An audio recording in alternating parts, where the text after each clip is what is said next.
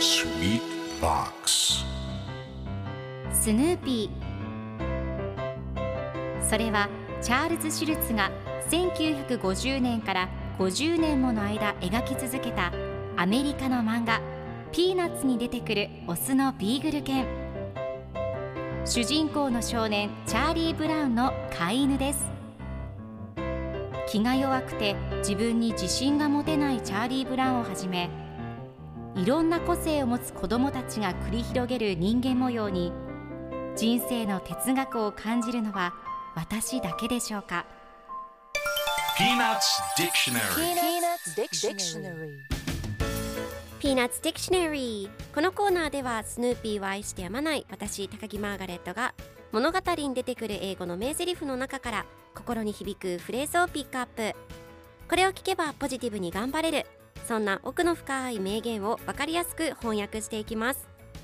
それでは今日ピックアップする名言はこちら。Your job is to sniff them out. Your job is to sniff them out. 君の仕事はそれを嗅ぎつけること。今日のコミックは1975年3月26日のものです。ライナスとスヌーピーが一緒におしゃべりをしています。ライナスがよしスヌーピー僕たちが探すのはトリュフだ。君の仕事はそれを嗅ぎつけること。僕は掘り出すのが仕事だ。エッグベネディクトの上にあるトリュフの薄切りは黒トリュフの薄切りよりはるかに勝ると言われているんだとドヤ顔で言い最後のコマではそれを聞いたスヌーピーが知ったこっちゃないよ。例のあの丸い頭の子は僕にエッグベネディクトなんか出したことないもんと考えています。ぜひチャーリー・ブラウンにスヌーピーに餌でエッグベネディクトを出すようにお願いしたいですね。では今日のワンポイント英語はこちら。スネーフ匂いを嗅ぐクンクンと嗅ぐという意味です。今回のコミックでは Your job is to sniff them out と出てくるので君の仕事はそれを嗅ぎつけることという意味になります。